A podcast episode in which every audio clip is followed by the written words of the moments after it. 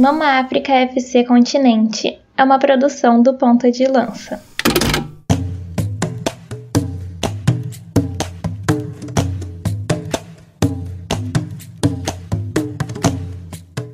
Salve, salve, amigo do Ponta de Lança. Aqui quem vos fala é Murilo Otávio e eu vou dando as boas-vindas a você que veio acompanhar mais um episódio do Mama África FC Continente, o podcast que te apresenta os países que compõem a África.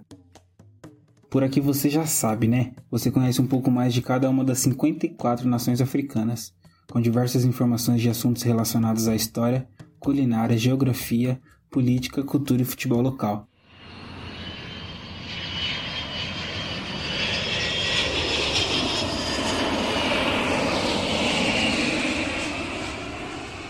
Nesse episódio, viajamos até a África Mediterrânea para apresentar a Líbia,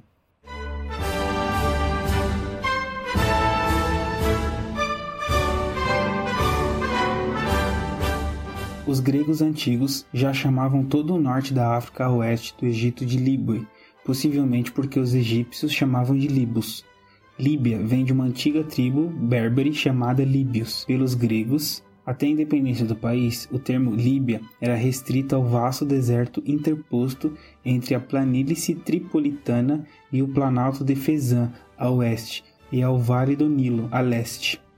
Líbia, que tem como Trípoli como capital, se localiza ao norte do continente africano, numa região conhecida como África Mediterrânea. O país faz fronteira com o Egito a leste, Sudão a sudeste, Tunísia a noroeste, Argélia a oeste, Níger e Chad ao sul. Seu território é banhado ao norte pelo Mar Mediterrâneo, que não possui rio permanente e apresenta clima quente e bastante seco. O país situa-se no Saara, o maior deserto subtropical do mundo. Rochas e areia compõem praticamente toda a sua paisagem, embora existam alguns oásis, que são aquelas pequenas áreas com presença de água e vegetação no meio do deserto. A maior parte da população das áreas de cultivo encontra-se no noroeste, próximo ao litoral.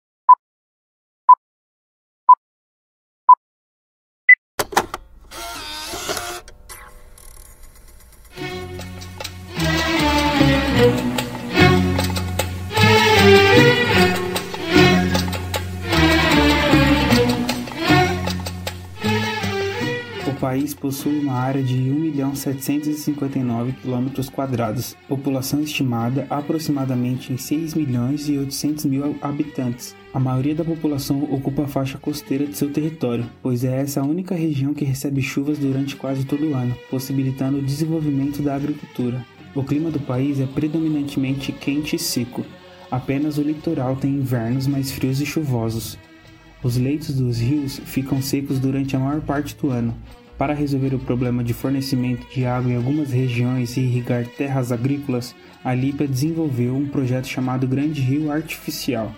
A água subterrânea do deserto é extraída e canalizada para as cidades costeiras. A região da atual Líbia é historicamente um cruzamento de Maghreb e do Mashirek, marcada por tradições tribais.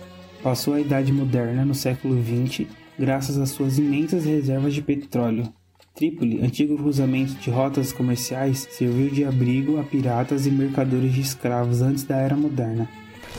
O território já passou por algumas dominações, africanos, gregos e fenícios. No século II a.C., os antigos romanos fizeram da região parte de seu império.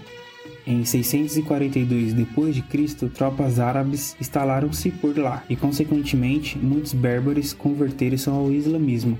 No início do século XVI, o Império Otomano conquistou a região. Os italianos invadiram a Líbia em 1911, mas os líbios nunca aceitaram seu domínio.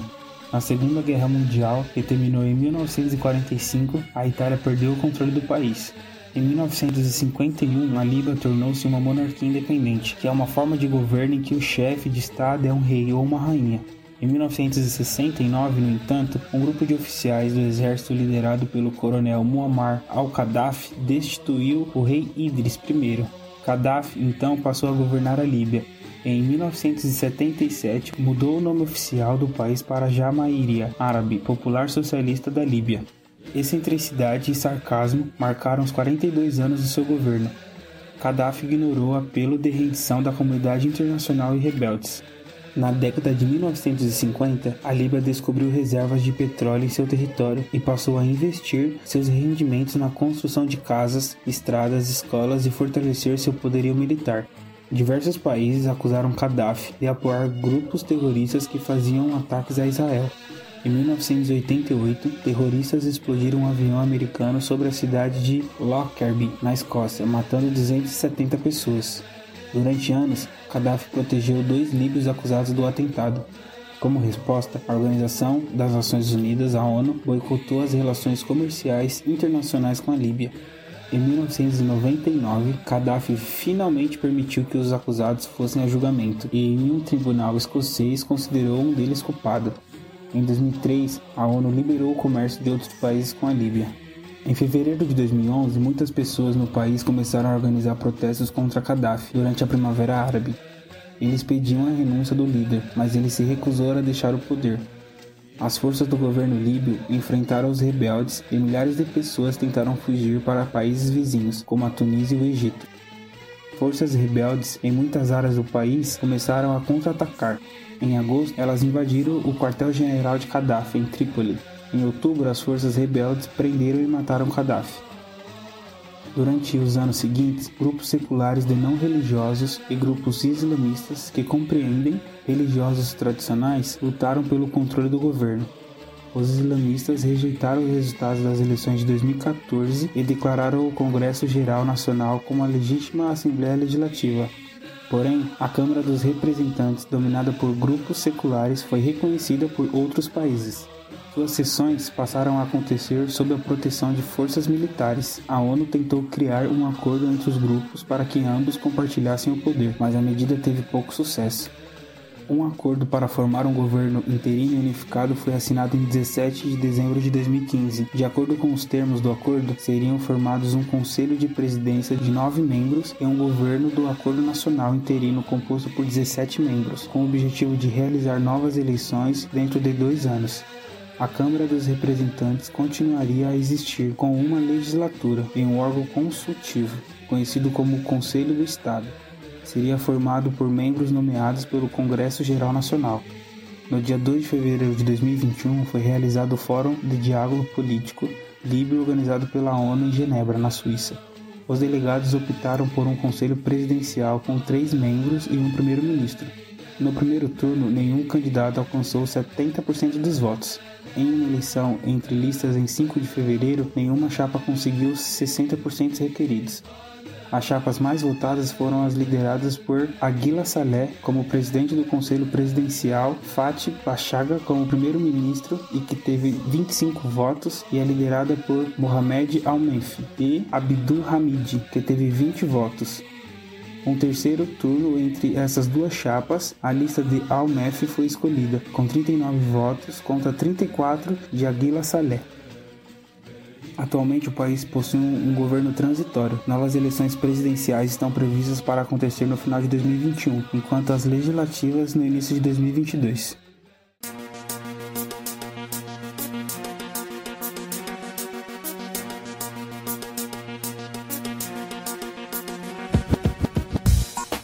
Agora, um pouco da situação econômica da Líbia, que é baseada mais ou menos na exploração de petróleo, commodity exportada a outros países. Existem também grandes reservas de gás natural e minério de ferro no território líbio. Boa parte da população trabalha com prestação de serviços dentro do setor público, no atendimento à saúde e no setor financeiro. A indústria produz metais, alimentos, cimentos e produtos químicos. A culinária, que é a parte do Mama África FC Continente que a gente mais gosta, não poderia faltar. E aqui a Líbia reflete seu passado. Cada fase de sua história resulta nas tradições do país. Tradições das cozinhas mediterrânea, norte-africana e berbere. Um dos pratos mais populares da Líbia é o banzin, um pão sem fermento preparado com cevada, água e sal. É preparado fervendo a farinha de cevada em água e batendo-a para formar uma massa usando um magrafe, que é um bastão exclusivo desenvolvido para esse fim. Em Trípoli, capital da Líbia, a culinária é especialmente influenciada pela culinária italiana. Massas são comuns e muitos pratos de frutos do mar estão disponíveis. A culinária do sul da Líbia é mais tradicionalmente árabe e berbere, com grande predominância de frutas e vegetais. O cuscuz é outro prato comum na Líbia.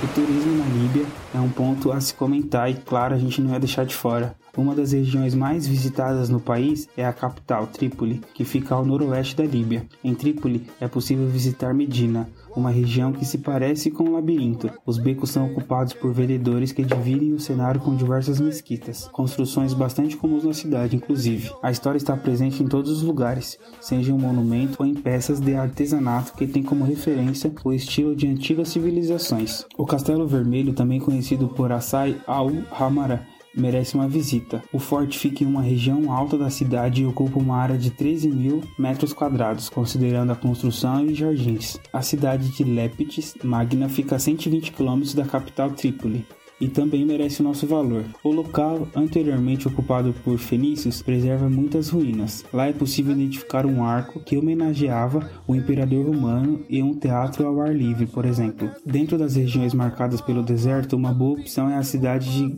Gademas, por onde já passaram os competidores do Rally Paris-Dakar. O cenário local é típico do deserto e as construções também foram labirintos, como em Medina.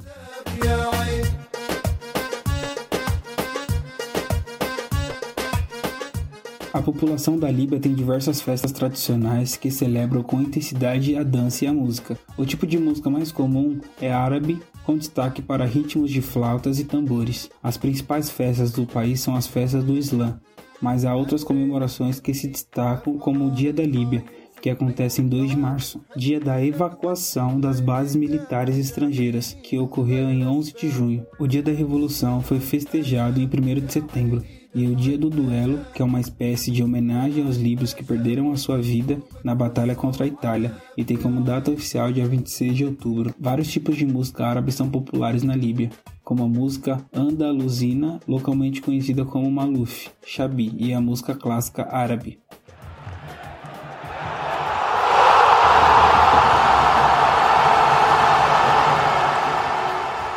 Ponto de vista esportivo, a Líbia não fica de fora. Infelizmente, é um país da África que nunca disputou a Copa do Mundo. A sua melhor participação em Cannes da seleção masculina foi em 1982, quando os Cavaleiros do Mediterrâneo chegaram ao vice-campeonato, perdendo a final para a Gana. A seleção feminina não figura no ranking da FIFA e não tem reconhecimento da entidade que regula o esporte.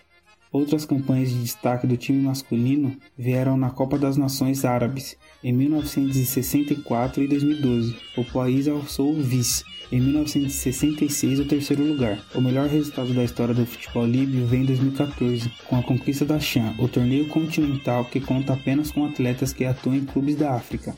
No campeonato local, a Premier League da Líbia, o maior campeão nacional Al Ittihad com 16 conquistas. Logo em seguida vem o Al Ali Trípoli com 12 títulos. O Al Ittihad foi semifinalista da Copa das Confederações da CAF em 2010.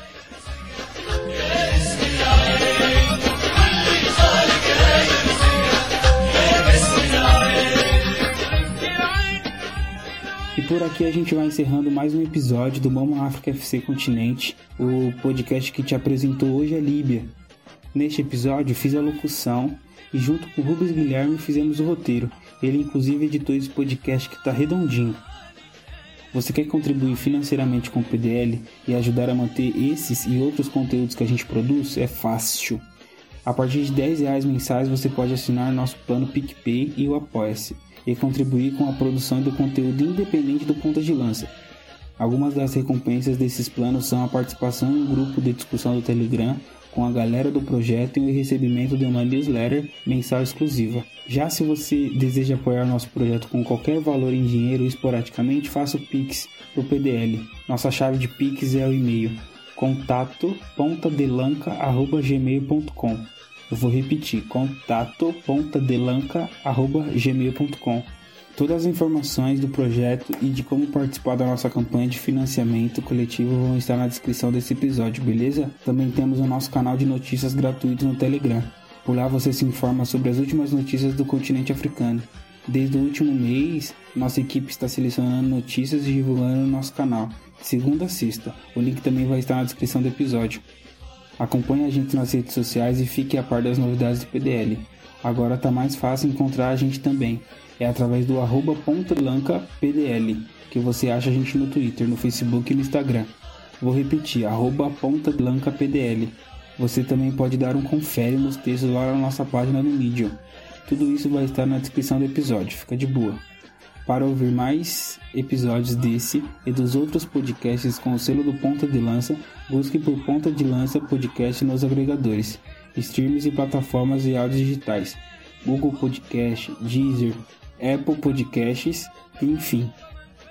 Bom, agora sim, chegando ao fim, agradeço a você por ter escutado esse episódio até aqui.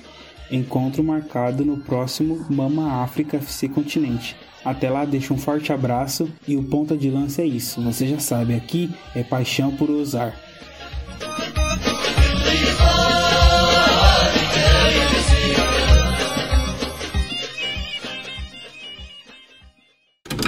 Mama África FC Continente é uma produção do Ponta de Lança.